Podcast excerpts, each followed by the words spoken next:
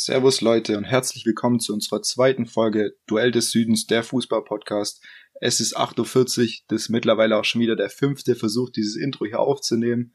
Es ist einfach nach wie vor eine, eine unbekannte und unangenehme Situation. Ich verspreche mich auch oft und wir müssen so früh aufnehmen, weil Oskar Spätschicht hat. Und deswegen, guten Morgen, Oskar. Wie geht's dir? Guten Morgen. Ich bin ziemlich platt, ziemlich geredet, aber sonst geht's mir richtig gut. Und danke auch an das Feedback von euch vom letzten Mal, also was wir bisher bekommen haben. Und ja, wie geht's dir? Ja, mir geht's auch super. Die letzte Folge hat echt Bock gemacht. Äh, ist auf jeden Fall echt ein cooles Projekt. Ich hab, bin mega hyped. Äh, auch danke an die Leute, die mir Feedback gegeben haben. Ich habe auch mir die selber nochmal zum großen Teil angehört und ich habe auch gemerkt, dass ich äh, ein paar Mal einfach Scheiße erzählt habe. Zum Beispiel äh, weiß ich noch, dass ich gesagt habe, Bayern hat irgendwie sechs Punkte Rückst äh, Vorsprung.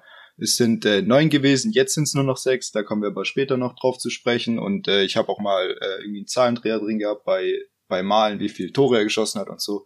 Es müsst ihr uns einfach verzeihen, wir machen das Ganze zum ersten Mal und äh, wenn man da eine Stunde sich unterhält, dann äh, verspricht man sich da auch mal und merkt es gar nicht. Aber darum soll es jetzt nicht weitergehen. Äh, ich freue mich jetzt auf die zweite Folge. Der Fußball hat endlich wieder begonnen. Ja. Wollen wir einfach mal äh, im Rückblick zum 18. Spieltag uns das Ganze anschauen.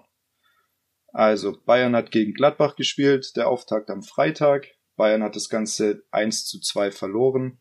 Äh, wie hast du das Spiel gesehen und was hast du getippt? Also war auf jeden Fall. ja, komm. Das, Gut, lass, das, das lassen wir drin. Das so. lassen wir drinnen. So, mach mal lieber dein Handy auf lautlos. Ja. So, also das war auf jeden Fall ein wildes Spiel. Ging direkt gut los und war eigentlich die ganze Zeit hin und her, sage ich mal. Ja. Hätte genauso auch andersrum ausgehen können. Wobei ich sagen muss, dass Gladbach in meiner Hinsicht schon verdient hat gegen Ende und dass da manche richtig gut gespielt haben, wie zum Beispiel ein Netz oder ein Liner, oh, die ja. beiden äh, Außenverteidiger, mega krass, was die abgeben. Vor allem Liner muss man echt hervorheben und auch Kramer, der, ja. die, die haben echt alles gegeben. Ich habe ja drei 3-2 für Bayern getippt, da habe ich immerhin äh, die Tore von Gladbach richtig einschätzen können. Äh, ja, natürlich hat man sich das Ganze anders vorgestellt. Es gab ja auch viele, äh, viele Diskussionen, äh, ob das Spiel überhaupt stattfinden soll.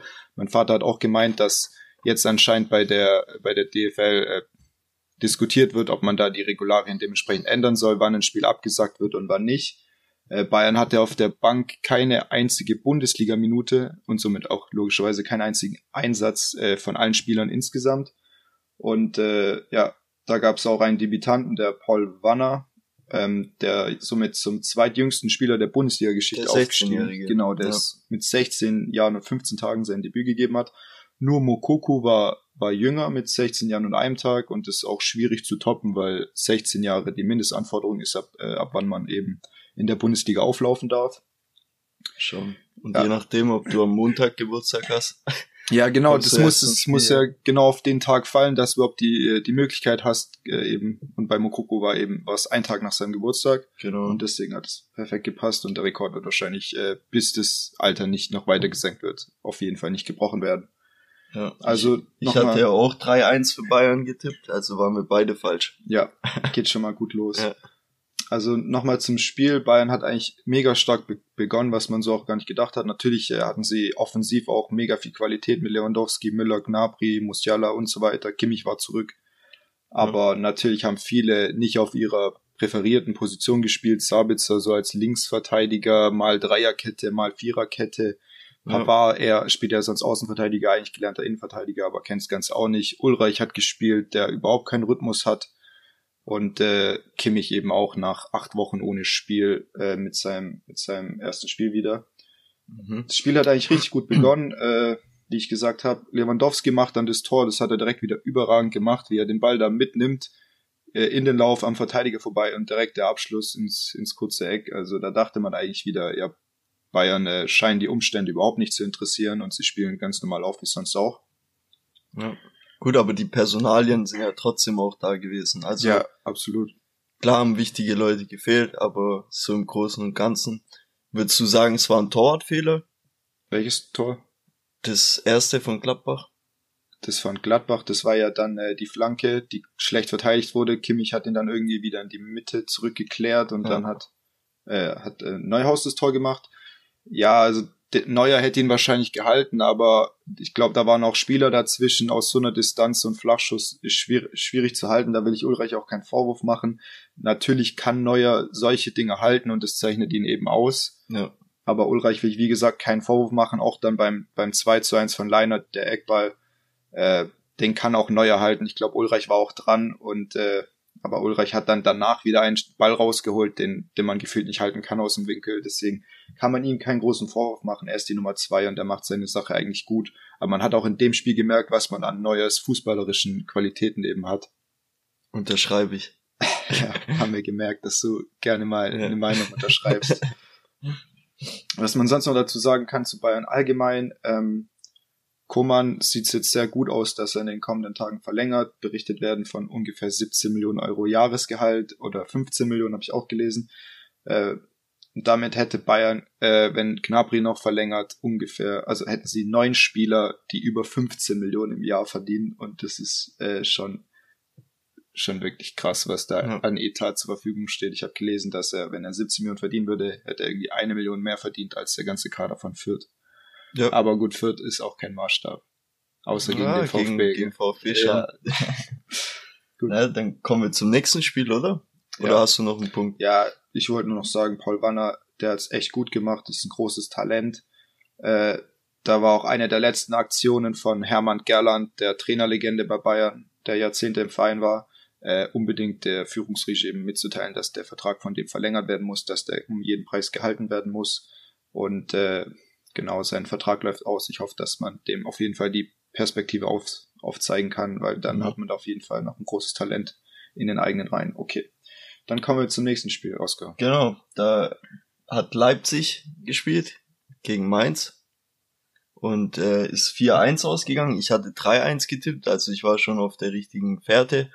Und ähm, wie ich auch gesagt habe, dass Leipzig, denke ich, in die Rückrunde gut startet und sogar noch auf Champions League spielt, kam sogar so oder sieht bis jetzt gut danach aus, sage ich mal. Und ähm, das Spiel war echt auch richtig krass. Klar hat sich Mainz die rote Karte direkt selber, sage ich mal, Schaden zugefügt ja, mit der roten Karte. Genau. Aber ich denke, dass das Spiel auch so trotz, also trotz, wenn die keine rote Karte bekommen hätten, genauso ausgegangen wäre. Mhm. Oder in die Höhe vielleicht nicht, ja. aber Leipzig jetzt für sich, denke ich, schon entschieden. Ja, ja, man hat auf jeden Fall gesehen, äh, was für eine individuelle Klasse äh, Leipzig auf jeden Fall in den eigenen Reihen hat. Gerade ja. mit Inkunku, der eine unglaubliche Saison spielt. Ich glaube, er hat ja. jetzt knapp zehn Tore oder, oder neun Tore und auch äh, um den Dreh an Vorlagen. Also das auf jeden Fall so mit der Durchbruchsspieler in der Hinrunde, finde ich. Auf auch in Fall. der Champions League, sein Hattrick gegen Manchester City. Und ich denke, dass da auch äh, ja halb England auf jeden Fall hinter dem her sein wird. Es wird extrem schwer, den zu halten, gerade wenn man jetzt weiter äh, Probleme hat mit Leipzig. Ja. Wenn man in die Champions League kommt, dann kann man ihn vielleicht noch ein Jahr halten, aber ansonsten wird es echt schwierig, weil der Junge, was der macht, ist. Allein wenn man gegen Man City einen Hattrick schießt, ja, das sagt schon einiges. Muss auch erstmal schaffen, ja. Und dann aber noch verlierst 6-3. ja, er war so der einzige Lichtblick in der Hinrunde, aber jetzt kommen auch andere Spieler wieder zurück. Wir haben auch Andre Silva letztes Mal als Flop angesprochen der aber auch gegen Ende der Hinrunde schon wieder angefangen hat zu treffen unter dem neuen Trainer. Er hat auch wieder äh, getroffen. Ein weiterer Spieler, der mir sehr gefällt, ist äh, Skoboschlei, der Ungar, der auch von Salzburg kam. Er hat so eine der besten Schusstechniken in der ganzen Bundesliga und was der, also ist ein ausgezeichneter Freistoßschütze. Ja. Und äh, wenn, wenn die eben dann ihr Potenzial auch auf dem Platz abrufen, dann ist es eben eine Mannschaft, die extrem torgefährlich ist ja. und die man halt echt nicht einfach schlagen kann. Natürlich. Silva sogar mit einem Doppelpack, muss man ja. auch sagen an der Stelle, ja. Okay, das hatte ich jetzt schon wieder nicht auf dem Schirm, wie die Tore unter den drei sich verteilt haben, aber ja. stimmt, er hat zwei Tore gemacht, ja. du sagst. Okay, äh, kommen wir zum nächsten Spiel. Leverkusen gegen Union ging 2-2 aus. Ich habe aber 3-1 auf Sieg von äh, Leverkusen getippt damit schon zwei von drei Spielen falsch. Äh, bei, bei Leipzig habe ich vergessen zu sagen, habe ich 2-0 getippt. Immer in den richtigen Sieger. Ja, Schick hat erneut getroffen. Was, was, wie hast du getippt? Was denkst du noch zu dem Spiel? Ich habe 1-1 getippt. Ähm, Ja, gerade auch, weil bei Leverkusen sehr auffällig ist, dass die jedes Mal in Führung gehen, so gefühlt, seit letzten drei, vier Spielen und dann jedes Mal gegen Ende noch zusammenbrechen. Sogar noch ein 2-0 Führung zweimal verspielt und dann war mir klar, Union ist ein richtig unangenehmer Gegner. Und ähm, deswegen habe ich 1-1 getippt. Zum Spiel fällt mir nicht gerade viel ein, weil ja, das war halt so ein typisches Union-Spiel. Mit äh, trotzdem muss man noch dazu sagen, äh, einer richtig krassen Chance gegen Ende von Union, mhm. noch mit einem Pfostentreffer in der Nachspielzeit. Das hätte dann auch noch für Union den Sieg bedeutet. Also muss man sagen, von Union auf jeden Fall gute Leistung. Und von Leverkusen bin ich wieder ein Tick enttäuscht, sage ich mal. Ja, auf jeden Fall. Mit so viel Offensivqualität, die sie haben, mit Schick, äh, mit Diaby ja. und den ganzen, wie sie alle heißen, ja. Da, da erwartet man sich eigentlich mehr, dass die auf jeden Fall sich in den Top 4 weiterhin etablieren. Aber Union ist halt einfach eine Mannschaft, die man, glaube ich, nicht gerne, gegen die man nicht gerne spielt. Ja, auf jeden Fall. Ich glaube, gegen die tut sich einfach jeder schwer. Und dann kommen wir zum nächsten Freiburg gegen Bielefeld. Da hatte ich für äh, 2-1 für Freiburg getippt gehabt und sah auch viel danach aus, dass Freiburg das Ding oder die drei Punkte holt, weil die haben auch 2-0 geführt, schon relativ früh. Und ähm, dann ging das Spiel halt immer länger, länger, länger und Bielefeld hat auf einmal angefangen Gas zu geben, hat dann auch den Anschluss gesch äh, geschafft und dann hast du gemerkt, okay, Freiburg hat sich zwar nicht beeindrucken lassen, ich habe das Spiel richtig verfolgt gehabt, aber Bielefeld war dann am Drücker und hat dann tatsächlich noch das Tor gemacht und hatten sogar die Chance, sogar noch eins zu machen. Also war dann schon das, ja. den Sieg hergegeben noch. Ja, Freiburg ist vor allem echt stark nach Standards, so ist ja auch wieder das 1-0 gefallen. Die haben ja auch, ich glaube, vier Tore von dem, von dem 6-0 war noch nach, gegen Gladbach von Freiburg. Die waren auch nach Standards. Und äh, ja, mich hat es extrem gewundert, dass sie das Spiel noch aus der Hand gegeben haben, weil Freiburg, wenn die mal 2-0 führen, vor allem gegen eine Mannschaft wie Bielefeld, Freiburg hat ja auch diesen spielerischen Ansatz, äh, dass man eben den Ball gut in den eigenen Reihen halten kann. Und äh, deswegen hat es mich schon gewundert, dass sie das noch hergegeben haben, aber auf jeden Fall Respekt nach Bielefeld. Ich habe mhm. auch auf 2-0 Sieg für Freiburg getippt. Ich dachte, der Tipp kommt gar nicht schlecht, aber so kann man sich wieder täuschen. Wobei man noch sagen muss dazu, zweimal auch richtig äh, unglücklich hat's ausgesehen vom Torwart her. Also war zweimal richtig, ja, ähm, ja nicht Torwartfehler würde ich jetzt nicht direkt nennen, aber man hätte es auch haben können, wenn, sag ich mal, der ähm, Stammkeeper gespielt hätte. Ja, der hat gefehlt. Der hat gefehlt. Dann wäre es auf jeden Fall, denke ich mal, nicht so, dann hätten sie es nicht mehr hergeschenkt. Ja, ähnlich bei Bayern Torwart ist echt eine extrem wichtige Position ja. und nicht so leicht zu ersetzen aus den eigenen Reihen. Gut, dann kommen wir zum nächsten Spiel. Hoffenheim gegen Augsburg. Ich habe äh, 4-1 getippt, bin sogar war relativ nah dran, sogar die vollen Punkte zu holen bei dem Tipp. Äh, 3-1 ist es ausgegangen. David Raum wieder mit einem Tor und einem Assist. Wir haben über ihn in der letzten Folge gesprochen, dass er auf jeden Fall einer der Top-Spieler von den Neuzugängen her in der Hinrunde war und er hat es wieder bestätigt warum er auch auf jeden Fall in der Nationalmannschaft äh, in Zukunft eine Rolle spielen kann. Ja. Auf jeden Fall. Ich habe 2-1 getippt für Hoffenheim, also war auch nah dran. Ja. Bloß ein Tor zu wenig. Ähm, ja, war interessantes Spiel. Hoffenheim hat es dann auch gut gemacht, wobei ich echt auch äh, ein bisschen überrascht war, dass Augsburg 1-0 in Führung gegangen ist. Und, ja, ein bisschen äh, aus dem Nichts. Hoffenheim war ich die ganze Zeit am Drücker, irgendwo, glaube ich, genau. ein Tor aberkannt. Und dann kommt halt dieser, dieser äh, Kopfball nach der Ecke wieder zustande, wo keiner richtig in der Nähe war, wo schlecht verteidigt wurde. Aber Hoffenheim konnte dann wieder mit Bebu, der ein überragendes Spiel gemacht hat, ja. neben dem David Raum, konnten sie das Spiel noch drehen und einfach äh, mit ihren Offensivqualitäten das Spiel dann entscheiden. Schon. Und Augsburg ist halt auch ein sehr unangenehmer Gegner. Sobald du mal 1-0 hinten bist gegen Augsburg, dann ist richtig unangenehm zu spielen, weil die eben auch Bus ins Tor stellen. Aber für das hat's Hoffenheim echt ja, noch so gut gemacht. Auch, ja. Auf ja. jeden Fall. Kommen wir zum nächsten Spiel dazu. Na, lass mir, lieber. Da habe ich mir nicht so viel dazu aufgeschrieben, ja. weil sich die Konferenz auch relativ selten dahin verirrt hat. Oskar, willst du uns dazu was sagen, was jetzt kommt? Gerne, gerne. Also ich habe es mir auch natürlich angeguckt, also komplett. Ich war nicht in der Konferenz. Ich habe eigentlich nur das Spiel angeguckt gehabt und danach sag die mal anderen. kurz, wer überhaupt spielt. Ja, das, zu dem will ich ja jetzt kommen.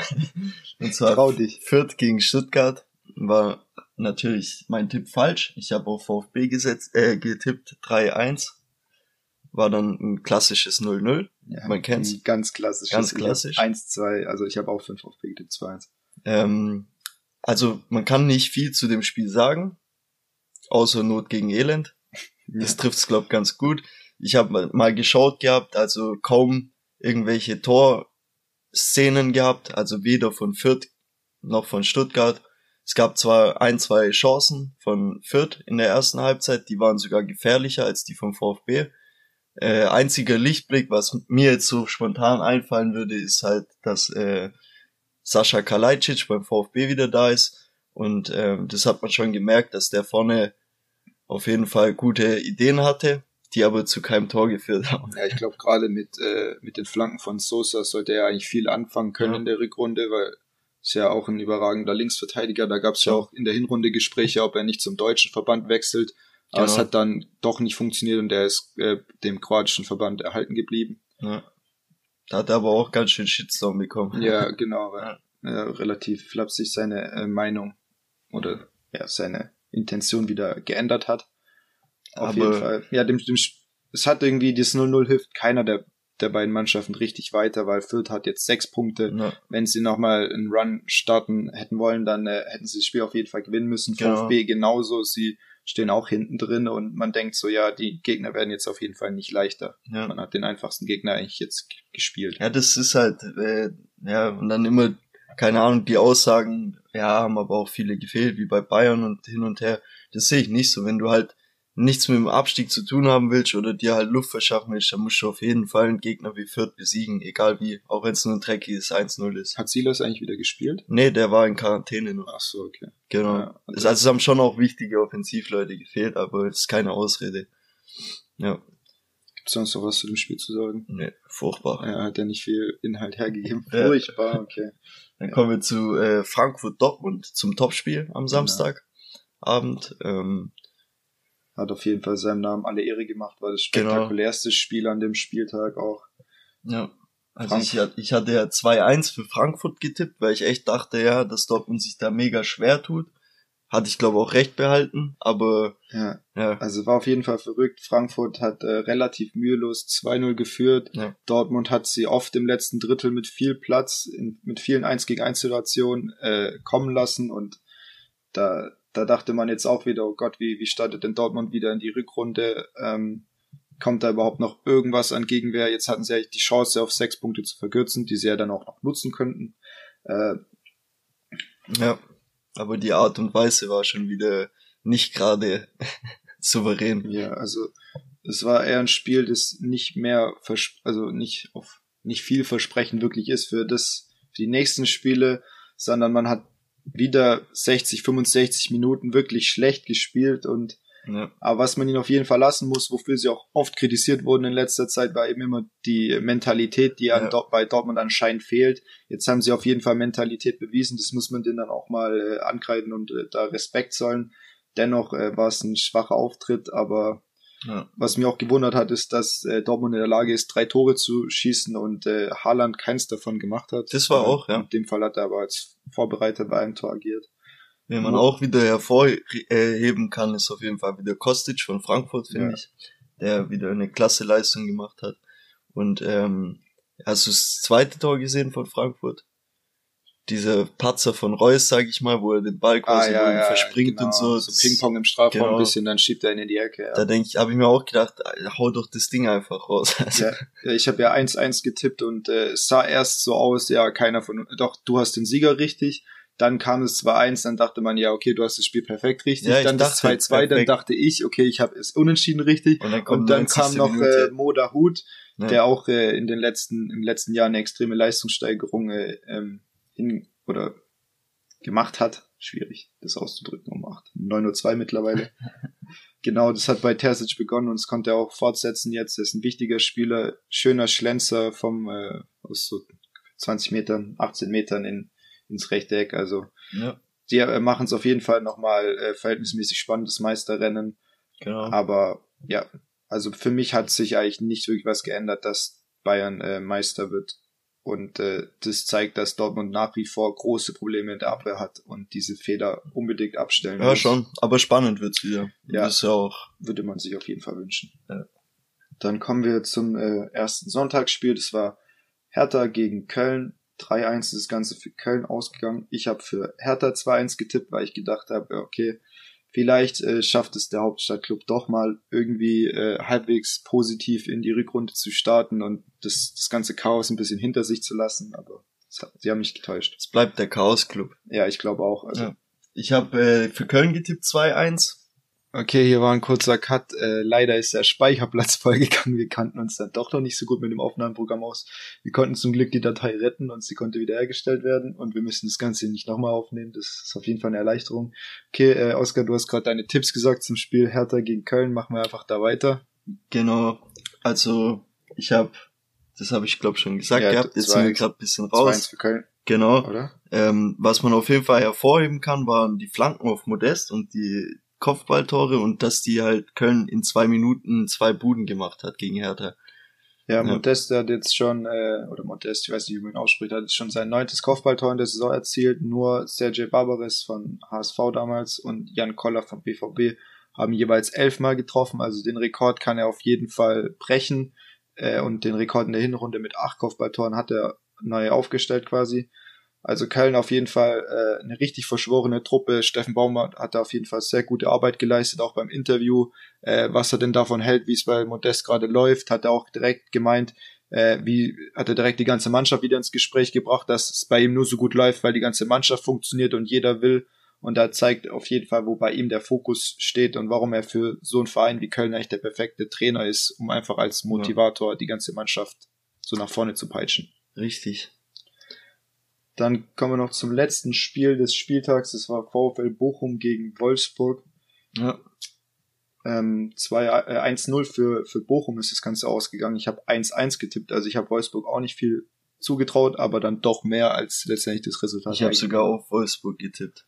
Ja, ja, könnte man ja auch meinen, bei den ganzen Spielern, die Wolfsburg hatten, Baku und Arnold, Lacroix, Castells, die haben eigentlich die Spieler dazu, um, äh, um weit höher in der Tabelle zu stehen. Ich meine, sie haben sich Bei denen nicht läuft was ganz anderes irgendwie gewaltig schief. Wenn man ja, ja auch die Interviews anhört und so, wie, wie ein Arnold quasi redet und so, da merkst du, irgendwas passt nicht. Die Chemie vom Team, vom, irgendwas stimmt einfach nicht. Ja, schwierig zu sagen. Es war jetzt die achte Niederlage in Folge, ja. also Pflichtspielübergreifend für den VfL. Und äh, ja, das zeigt auf jeden Fall, in welchem Stand sie sich gerade befinden. Ich denke auch Kohnfeld wird's nicht mehr lang dort. Kofeld, äh, ja. Kofeld wird's nicht mehr lang dort. Ja, äh, ich dachte machen. damals, als er mit Bremen, äh, also in der Anfangszeit bei Bremen, dass er so einer der neuen, jungen, modernen Trainer ist mit, äh, mhm. mit einer modernen Spielidee. Aber ja. Ich habe noch nie viel von dem gehalten, muss ich ehrlich sagen. Aber keine Ahnung, die haben ihm ja jetzt quasi die Zeit gegeben, war zwar auch nur zwei Wochen oder anderthalb. Ja, ist schwierig. Vorbereitung. Da sind die Spieler ja auch nicht da, also da wirklich Schon. viel aufzuarbeiten. Deshalb kann man da jetzt auch nicht wirklich so richtig Schlüsse draus ziehen, aber man hätte auf jeden Fall erwarten können, dass die mit einer anderen Haltung reingehen und also quasi allein diese Mentalität zeigen und sagen, hey, wir wollen gewinnen und das hat mir gefehlt. Ja, Problem beim VfL ist halt auch viel Geld im Spiel. Sie haben sich für internationales Geschäft qualifiziert, sie stehen unten drin und man hat halt nicht ewig Zeit, sich als Trainer zu beweisen. Natürlich ist es keine gute Situation, wenn eine ganze Vorbereitung bei der Mannschaft wäre im Sommer, würde das Ganze vielleicht nochmal anders aussehen, aber die Zeit hat er nicht, in der Situation ist er nicht und deswegen wird es schwierig und man wird sehen, wie lange äh, Kofeld noch der Rücken gestärkt wird oder ob man mhm. da dann direkt wieder die Reißleine zieht. Ja, sehe ich auch so. Unterschreibe ich ja. mal wieder. Okay, dann so viel zum vergangenen Spieltag. Jetzt kommen wir wieder zu unserer Top 5, zu unserem Top 5 Format. Diese Woche soll es darum gehen, die Top 5 U20-Spieler in der Bundesliga, also die größten Talente, wen wir da sehen, wie wir die sehen. Ich fange einfach mal an mit meinen erwähnenswerten noch, äh, die es jetzt nicht in die Top 5 geschafft haben. Da habe ich auf, habe ich einmal Yusufa Mokoko von Dortmund, 17 Jahre alt, mit 17 schon 20 Bundesligaspiele ist auf jeden Fall beachtlich, hat da drei Tore und eine Vorlage. Ich ja. habe ja vorhin schon angesprochen, er ist der jüngste Spieler, der jemals in der Bundesliga gespielt hat. Ich glaube auch in der Champions League, er hat ja auch im gleichen Jahr da sein Debüt bekommen. Genau. genau. Also auf jeden Fall, den habe ich jetzt zwar nicht aufgeschrieben, aber der hat es auf jeden Fall verdient, da reinzukommen. Ich habe als erwähnenswert noch aufgeschrieben Joe Scully von Klappbach mit 19 Jahren mhm. und einen Lilian Eckloff von VfB, mhm. weil der mega das Talent äh, ist und halt mega Verletzungspech hatte in den letzten Jahren. Ich glaube, von dem hätte man sonst auch noch viel hören können. Aber ja, als VfB-Fan musste ich einfach in die Kategorie auch einen VfB-Spieler ja, mit einbringen. Dass du auch ein bisschen dir deine Zukunft schönreden kannst. Richtig, ja. genau. Zum Mokuku noch, er hat in der U19-Bundesliga in 23 Spielen 44 Tore und 21 Vorlagen gemacht. Also da hat er auf jeden Fall sein Potenzial gezeigt. Er ist ja eigentlich auch schon weltweit bekannt als Riesentalent. Und da wird sich jetzt einfach sehen, wie er weiter in den Kader eingebunden werden kann, wie er Spielzeiten bekommt. Äh, mit Haaland ist natürlich schwer. Der ist wie Lewandowski, der will am liebsten eigentlich immer 90 Minuten auf Platz stehen. Vielleicht kann man mal in der Doppelspitze agieren. Aber da wird der Sommer sicherlich interessant, ob Haaland dann dem Verein erhalten bleibt oder eben doch Richtung Spanien äh, oder England, wahrscheinlich eher Spanien, äh, verlässt und äh, dann Mukoko vielleicht äh, in die nächste Rolle im, beim BVB reinwachsen kann. Dann äh, ein weiterer Spieler bei mir erwähnenswert habe ich äh, Giorgino Rütter oder Rutter Rütter spricht mhm, man glaube ich aus Hoffenheim. 19 von Hoffenheim genau. Er hat auch in 18 Bundesligaspielen vier Tore und vier Vorlagen. Also da finde ich dieses Jahr sieht man richtig, was er für ein Potenzial hat, äh, wie gut er im Dribbling ist und auch torgefährlich und er hat auf jeden Fall äh, Anteil daran, warum Hoffenheim äh, da mit oben steht, weil er einfach ja. eine sehr gute Option vorne ist. Ich habe auf jeden Fall Musiala aufgeschrieben von Bayern. Noch als erwähnenswert, oder? Nee, nee, der ist dann schon in meiner Top 5 drinne. Okay. Und äh, den Luca Netz. Den habe ich Gladbach. als letzten erwähnenswerten Spieler. Weil er einfach eine bockstarke Leistung jetzt ja. gegen Bayern gezeigt hat. Also meiner Meinung nach auf war die Fall. brutal. Und äh, deswegen sind die zwei auf jeden Fall schon in meiner Top 5 drinne. Ja, okay, Luca Netz hat es bei mir noch ins Erwähnenswert geschafft. Äh, der ist auf jeden Fall eines der größten Außenverteidiger-Talente, die wir in Deutschland haben. Also wir hatten ja nach Lahm lange Probleme und häufig haben Innenverteidiger wie Süle, Ginter, Hövedes, Kehrer auf den Außenverteidigerposition gespielt oder jetzt zum Schluss Hofmann, der eigentlich auch kein gelernter Außenverteidiger ist. Und äh, vielleicht haben wir jetzt in Zukunft mit äh, Raum äh, Luca Netz, vielleicht auch noch, äh, wie heißt der nochmal von Atalanta? Gosens. Ah ja, den Namen habe ich gerade vergessen. Da sollten wir auf jeden Fall offensive Verteid Außenverteidiger haben für die Zukunft. Okay. Äh, auf Platz 5 bei mir jetzt wirklich in, im Ranking drin ist bei mir Gio Reyna von, äh, von Dortmund. Mhm. 35 Spiele, 6 Tore, 7 Vorlagen in der, in der Bundesliga. Auf jeden Fall ein Mega-Talent. Äh, US-Amerikaner, deswegen auch da äh, großes Marketingpotenzial. Das merkt man auch. das ist auf jeden Fall auch immer ein Pluspunkt. Für, also es ist natürlich nicht zum Bewerten der Spieler, aber kommt auf jeden Fall BVB entgegen, um dann neue Märkte zu erschließen. Mhm. Du hast jetzt schon Musiala Netz genannt, dann mache ich einfach bei mir mit, der, mit Platz 4 weiter. Genau. Das ist Josko Guardiol von, äh, von Leipzig, mhm. schon kroatischer Nationalspieler, kann Innenverteidiger spielen, Außenverteidiger, kam damals von Zagreb, auch für, ich glaube, um die 17, 18 Millionen rum. Also auch ein Riesentalent, gerade weil er so flexibel einsetzbar ist, weil er auch einfach äh, eine physische Macht ist. Ja. Das ist mein Platz 4, okay. Komm. Ich habe ähm, Bella Kotschap, 19 Jahre von Bochum. Ah, ja. Das ist auch ein Innenverteidiger und äh, mega Kopfballstark, mega Zweikampfstark und auf jeden Fall auch eine richtige Kante hinten drin. Den habe ich deswegen erwähnt, weil auch Bochum natürlich viel nach hinten arbeiten muss, weil die eben ja, hauptsächlich ja. hauptsächlich genau und der macht echt einen Top-Job und der hat mir damals schon in der zweiten Liga gefallen, als wir noch gegen die gespielt haben. Ist der mir aufgefallen und Genau. Auf jeden Fall großes Potenzial, kann natürlich noch viel dazulernen in seinem Alter. Das hat man gerade bei dem, äh, bei dem Kantersieg von Bayern gegen, gegen Bochum gesehen, äh, dass er natürlich da auf dem Niveau noch nicht verteidigen kann, aber das äh, sei ihm natürlich vergönnt mit in seinem Alter. Er hat auf jeden Fall großen Anteil daran, dass Bochum jetzt nach 18 Spieltagen schon 23 Punkte hat. Und wenn die weiter ihre Punkte hier und da mitnehmen, dann haben die mit dem Abstieg noch, ja. nichts zu tun und das hätte man vor der Runde vielleicht auch nicht so selbstverständlich gedacht. Ja. Dann bei mir auf Platz drei. jetzt wird's richtig schwierig äh, im Ranking quasi äh, den Unterschied zu sehen, ist Musiala, den du schon angesprochen hast, mhm. 18, äh, geboren in Stuttgart. Da weiß man auf jeden Fall, wo das Talent herkommt, oder? Ja, wie so häufig. ja, ich meine, halb, halb Stuttgart spielt gefühlt bei Bayern, ja. so von der Jugend her. Ja, nicht nur bei hätte Bayern. Man, hätte man noch Knabri oder Kimmich, dann äh, ja. hat man noch äh, Werner bei, bei Chelsea jetzt. Ja. Also auf jeden Fall Musiala 43 Spiele, 9 Tore, 5 Vorlagen, hat auch schon 5 Champions League Spiele. und hat diese Saison auch häufig schon im Mittelfeld, also im ZM äh, agiert, einfach aufgrund der Spieler, die eben nicht zur Verfügung gestanden. Kimmich hat lange gefehlt, Goretzka ist verletzungsanfällig, Tolisso ebenso, Rocker hat man erst spät die Minuten gegeben, die man, äh, die er anscheinend jetzt verdient hat, wie sich herausgestellt hat. Deswegen auf jeden Fall aktuell das größte Talent bei Bayern, das seine Klasse schon unter Beweis stellen konnte. Ja. ja. Also ich habe dann noch aufgeschrieben, ganz klar Florian Wirtz. Ja, der wäre jetzt auch bei mir auf Platz zwei gekommen. Von Leverkusen. Einfach auch mega Talent und was der auch vorne abreißt, echt top Leistung, verteilt die Bälle top.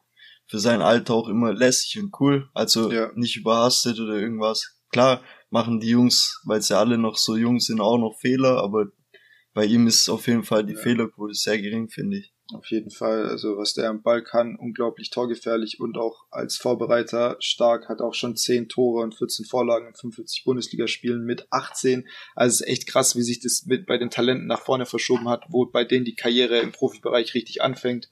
Früher, vor 10, 15 Jahren, da hatte man das, da hat man jeden Spieler, der 23 ist, noch als Talent genau. deklariert und heute müssen die gefühlt schon mit 18, 19, 20 auf, auf ein entsprechendes Niveau kommen, um äh, um einfach den Durchbruch zu schaffen. Weil spielt ein 16-Jähriger. Ja, absolut, weißt, ja, also bei, bei krass.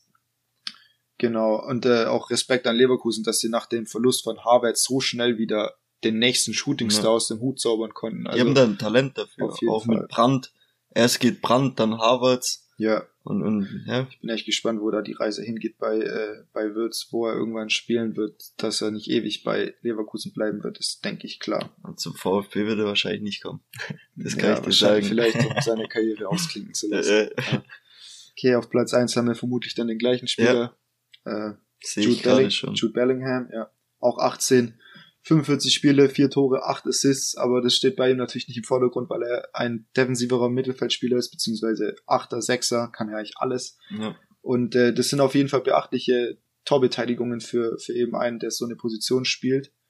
Was mir bei dem persönlich jetzt ganz krass auffällt, ist, dass er sogar in seinem Alter schon mega die Verantwortung übernimmt. Genau, ich wollte den Satz quasi genau den gleichen Satz sagen. Also ja. unglaublich, was er schon an Verantwortung übernehmen kann in der Champions League wie der vorangehen kann mit ja. seinen 18. Was er auch so an Mentalität wieder gibt, also ja. an Moral, wenn er dann ein Tor schießt und so. Ja, deswegen, also ich denke, halb England wird ihn auf dem Zettel haben. Er sagt ja für sich noch selbst, dass der BVB aktuell der perfekte, oder nicht aktuell, allgemein der perfekte Verein für ihn ist. Und äh, er geht auf jeden Fall voran, extrem dribbelstark und auch schmeißt sich in jeden Zweikampf. Da bin ich gespannt, ob er irgendwann bei Liverpool Man City, Man United, wo er da landen wird, weil ich denke, das ist immer so ein bisschen das Ziel von einem, von einem Engländer, irgendwann wieder im besten oder in einem der besten Vereine in England zu spielen und sich da vor seinen äh, Landsleuten zu zeigen auf, auf allerhöchstem Niveau. Könnte ich mir auch vorstellen. Und da bin ich gespannt, wie lange der BVB noch halten kann. Also ich denke, nächste Saison wird er auf jeden Fall bleiben, weil du kannst nicht Bellingham und Haaland dann wieder im gleichen Sommer gehen lassen und mit seinen 18 ja, hat er noch, halt genau das Problem, was halt Dortmund hat. Ja, ja. absolut das ist halt echt so dieses, dieses Image, das Dortmund hat, was, wofür sie natürlich selber verantwortlich sind, dass sie eher der Ausbildungsverein sind für den nächsten großen Schritt. Ja. Und äh, da redet man dann meistens Oder nach zu, zu Schaustellungsverein. Ja, Haaland ist ein halbes Jahr da, dann wird zwei Jahre lang drüber gesprochen, wo er denn mal spielen wird. Und äh, da kann ich natürlich auch aufregen, äh, verstehen, dass es viele BVB-Fans bestimmt aufregt. Ich bin gespannt, wie lange man ihn noch halten kann und er müsste auf jeden Fall einiges an Ablöse generieren, womit dann BVB ja immer eigentlich gute Arbeit geleistet hat. Egal, ob man Dembele, Aubameyang, Lewandowski ersetzen musste, da gab es immer den nächsten, deswegen mache ich mir da eigentlich auch keine Sorgen. Ja, oder Malen, dass der halt dann äh, ja, einschlägt. Der, genau, der wurde ja direkt Zweiten, ja. geholt, dass man so, eine, so einen fließenden Übergang hat und nicht immer einen klaren Cut hat und äh, natürlich wirst du neue Spieler holen müssen, wenn du Haaland abgibst, Klar. aber aber immerhin nicht zwei, drei auf einmal vielleicht, ja. sondern lieber den einen richtigen, wie zum Beispiel Adeyemi, der ja auch schon im Gespräch ist, mhm. der auch, denke ich, sehr gut passen würde. Ja. Gut, das weiß man immer nie. Ist halt ein ganz anderer Typ. Spieler, ja, natürlich. Spielertyp absolut verschieden. Er definiert sich eher über sein Tempo und seine Dribblingstärke. Ich meine, Haaland hat dieses Tempo auch, aber er ist eben 1,95. Ist halt bullig. Ja, genau. ich wollte nur das Wort sagen. Ja, unbedingt. Gefällt dir, ja. Ja. Okay, ähm, dann hast du noch irgendwas zu sagen zu, zu unserem Top 5 Format? Nee, das war's von meiner Seite. Okay, dann äh, zum Abschluss, wie jede Folge, vermutlich, ist ja erst die zweite, wissen mhm. wir auch nicht, ob sich das Konzept dann irgendwann noch ändern wird. Äh, der 19. Spieltag, fangen wir an mit Dortmund gegen Freiburg. Was tippst du? Also ich tippe auf ein 2-1 für Dortmund, weil ich einfach glaube, dass sie diesen, diese Moral oder diese Mentalität aus dem letzten Spiel mitnehmen können. Und Freiburg hat ja quasi noch das 2-0 hergegeben. Und ich glaube, das ist auch immer so eine Sache, weil das wäre jetzt so eine Partie, wo ich nicht genau weiß, wer jetzt gewinnt, aber ich denke einfach, dass BVB diesen Wind mitnimmt, dass sie quasi ein 2-0 gedreht haben und Freiburg eher im Kopf hat, wenn es dann vielleicht 1-0 hinten, wenn sie 1-0 hinten liegen, haben die im Kopf, boah, wir haben letztes Spiel auch noch hergeschenkt und hier und da, deswegen glaube ich, dass Dortmund das gewinnt. Genau. Du? Ja, ich habe jetzt 2-1 für Dortmund getippt. Aber wie ich schon in der letzten Folge angesprochen habe, äh, heißen bei mir Tipps überhaupt nichts, weil ich wirklich schlecht bin im Tippen. Habe, glaube ich, auch beim letzten Spieltag nur zwei von neun Spielen den Sieger richtig getippt. Kein einziges Spiel komplett richtig oder ähnliches. Auch kein Unentschieden richtig getippt. Deswegen versuche ich jetzt die Tipps mehr so wie aus der Pistole geschossen zu machen äh, und dann nicht viel drüber nachzudenken. Ich denke aber, wenn ich jetzt äh, doch mal laut denke und äh, mir mehr Gedanken über das Spiel mache, denke ich halt auch, dass Dortmund versucht den Wind natürlich mitzunehmen gegen Freiburg, die auf Platz drei stehen, äh, da direkt Boden gut zu machen, seinen Champions League Platz zu festigen, eine gute Mannschaft zu schlagen. Aber Freiburg wird es ihnen auf keinen Fall leicht machen. Streich wird, denke ich, ja. äh, das, was du sagst, was sie vielleicht im Kopf haben können, mit der Mannschaft äh, analysieren und äh, gut äh, aus den Köpfen wieder rauskriegen, denke ich. Weil äh, sie haben eigentlich nicht viel zu verlieren. Klar, jetzt stehen sie noch auf einem Champions League Platz aber sie spielen so eine herausragende Runde, da kann er vielleicht den Druck wieder von den Schultern der, Sp der Spieler nehmen und, äh, und dann wird's Freiburg auf jeden Fall nicht, nicht leicht machen. Das leicht auf, auf gar keinen Fall. Auf ja. jeden Fall geiles Freitagsspiel. Ja.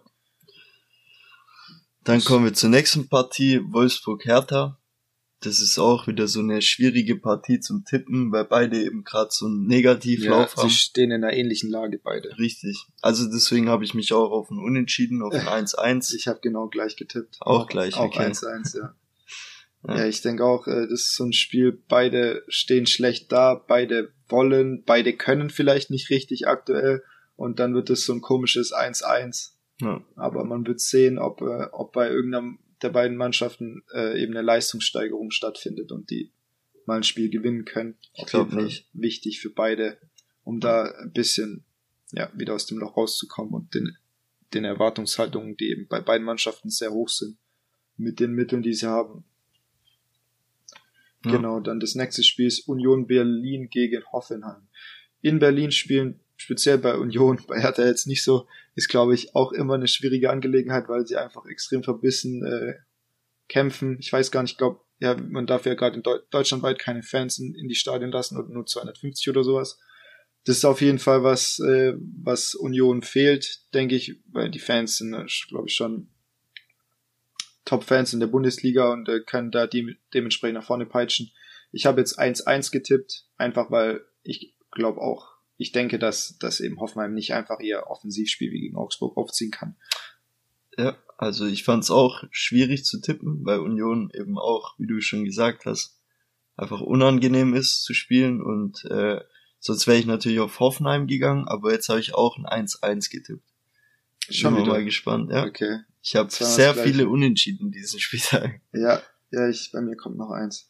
Ähm, dann Stuttgart gegen Leipzig hoffe ich natürlich auf einen Sieg von Stuttgart, so insgeheim, aber so wie Leipzig jetzt in die Rückrunde gestartet ist und wie ich es mir auch erwartet habe, wird das ganz, ganz schwer. Und ich denke, das wird ein 1 zu 4 sogar okay. aus Sicht von Leipzig. Also, also, hältst du dich nicht an die Regel, niemals an, gegen dein eigenes Team zu, zu tippen, sondern nee, mach ich nicht. versuchst eher realistisch Das habe ich aufgegeben, als okay. wir schon zweimal abgestiegen sind. Ja, verstehe. Genau.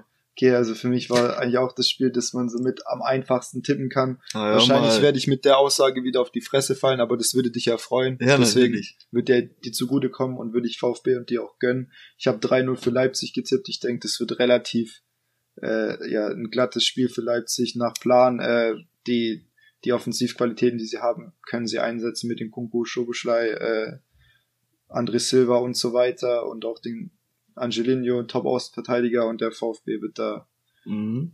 wird da nicht viel machen können an dem Spiel. Jo.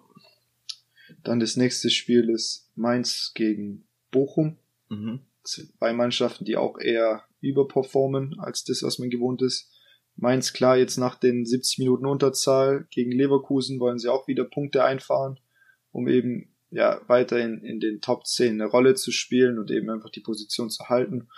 Bochum wird sie natürlich auch nicht leicht machen. Mit 23 Punkten können sie relativ frei aufspielen, haben nicht diesen Abstiegsdruck wie andere Mannschaften, jetzt unbedingt Punkte zu holen, um es nicht auf die letzten Spieltage ankommen zu lassen. Deswegen, ich habe 2-1 für, für Mainz getippt, einfach weil ich denke, wenn nicht nochmal so ein dummer Fehler passiert und sie nicht in Unterzahl spielen, dann doch äh, einen Ticken besser sind als Bochum. Okay, also ich habe 1-1 getippt, weil ich einfach keinen im Vorteil sehe. Okay. Bei den beiden. Und genau, Heimvorteil gibt's ja nicht mehr wirklich, deswegen glaube ich ein 1-1. Ja, mehr habe ich dazu gar nicht zu sagen. Okay. Kommst du zum nächsten ja, Spiel? Dann komme ich zum nächsten Spiel, Gladbach. Wahrscheinlich Glatt äh, Köln, oder? Ah ja, hier Köln-Bayern. Ich bin eine Zeile verrutscht. Köln-Bayern habe ich auf jeden Fall 1 zu 3. Ich denke, Bayern wird es gewinnen.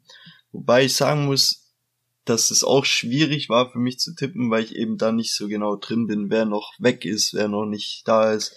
Und, und Köln eben auch eine sehr gute Leistung gebracht hat. Absolut. Letzten Spieltag. Ja, also bei Bayern kommen auf jeden Fall einige wieder zurück. Ich glaube, Tolisso, also ich habe gerade nicht mehr, ich meine, die halbe Mannschaft hat gefehlt, da hat man ja. gar nicht mehr auf dem Schirm, wer alles noch fehlt und wer nicht. Äh, aber ich habe gelesen, dass vier Spieler zurückkommen, Sané anscheinend auch. Und äh, dann sieht das Ganze natürlich wieder anders aus, gerade wenn man eben die Alternativen in der Abwehr hat, dass die Spieler auch auf ihren echten Positionen spielen können. Gerade ein Alfonso Davis hat unglaublich gefehlt, weil der eben so viel Betrieb macht über die linke Seite. Jetzt gegen Gladbach ging eher was über rechts, über Gnabry und nicht Tillmann, der 19-Jährige, der auch mit einer Verletzung lange zu kämpfen hatte, den man eben nicht so oft in dem Spiel gesehen hat. Und der Davis, der macht halt äh, 90 Minuten Dampf und ist halt die beste Konterabsicherung auf der Welt mit seinem Tempo und das hat dann auch gegen die schnellen Gladbacher über rechts gefehlt. Äh, Gerade beim, beim 1-0 kann da eben Sabitzer nicht so eine Flanke noch verhindern. No. Also ich habe 2-1 für Bayern getippt, äh, habe erstmal 1-4 geschrieben, habe dann die 4 wieder weggemacht, weil ich mir gedacht habe, so leicht schießt du keine vier Tore gegen Köln, gegen Steffen Baumgart. Da wird dein Konzept auf jeden Fall mitbringen, beziehungsweise sie spielen ja zu Hause. Und äh, ja, also ich denke, dass Bayern wieder gewinnt. Ich hoffe es natürlich, dass man die Meisterschaft doch nicht noch zu spannend macht. Ähm, aber Dortmund muss auch erstmal gegen Freiburg gewinnen. Ja. Dann das Topspiel diese Woche wird sein Gladbach gegen Bayer Leverkusen. Was sagst du? Er ist auch ganz schwer zu tippen, aber ich habe äh, mich Sagst entschieden. Du bei jedem Spiel? Zwar, ja, diesen Spieltag ist es ganz extrem, finde ich. Also Gladbach gewinnt 2-1, habe ich getippt. Wobei ich denke, dass Leverkusen wieder einzeln in Führung geht durch Patrick Schick ja. und es dann wieder hergibt. Also ich glaube, täglich grüßt das Murmeltier oder so ähnlich. Wöchentlich dann. Ja. also ich habe 2-1 für Leverkusen getippt, einfach weil ich glaube, oder weil es jedenfalls in der Vergangenheit häufig bestätigt hat, dass Gladbach immer ihr bestes Saisonspiel äh, gegen Bayern macht. Da wird, äh, da wird Sommer auf einmal zu, zu besten Torhüter der Welt.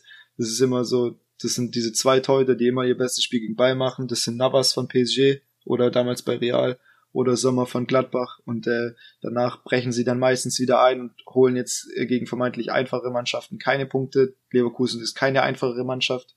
Vielleicht ein bisschen einfacher als gegen Bayern, aber auf jeden Fall in der Bundesliga noch weit mit oben.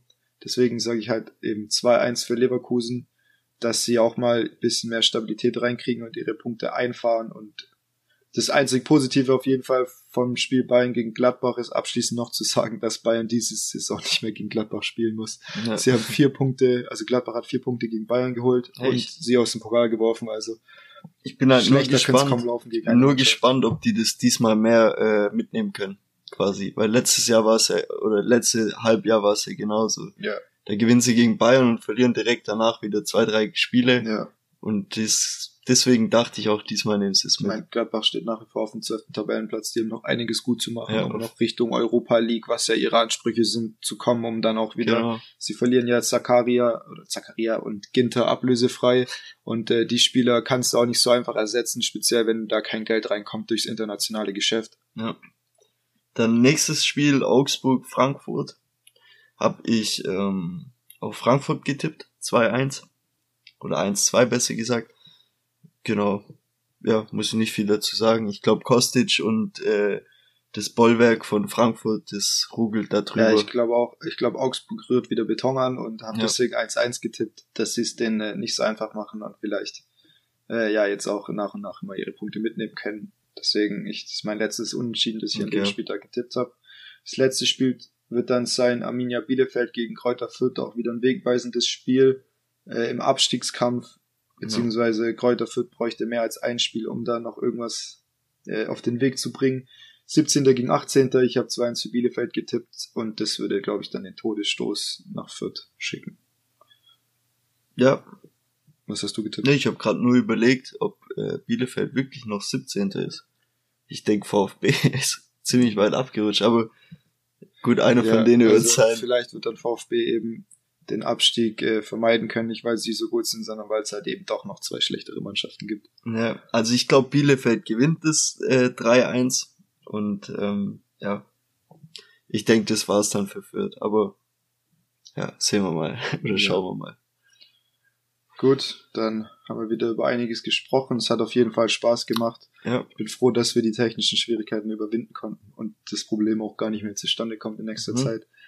Auf jeden Fall äh, danke ich auf jeden ich sag's so oft auf jeden Fall, äh, ich danke für die Aufmerksamkeit wieder. Schreibt uns gerne Anregungen, Feedback und so weiter. Teilt gerne den Podcast. Ihr könnt uns auch bewerten bei Spotify. Und äh, dementsprechend überlasse ich dir die letzten Worte. Genau, schaut auch auf Insta bei uns vorbei.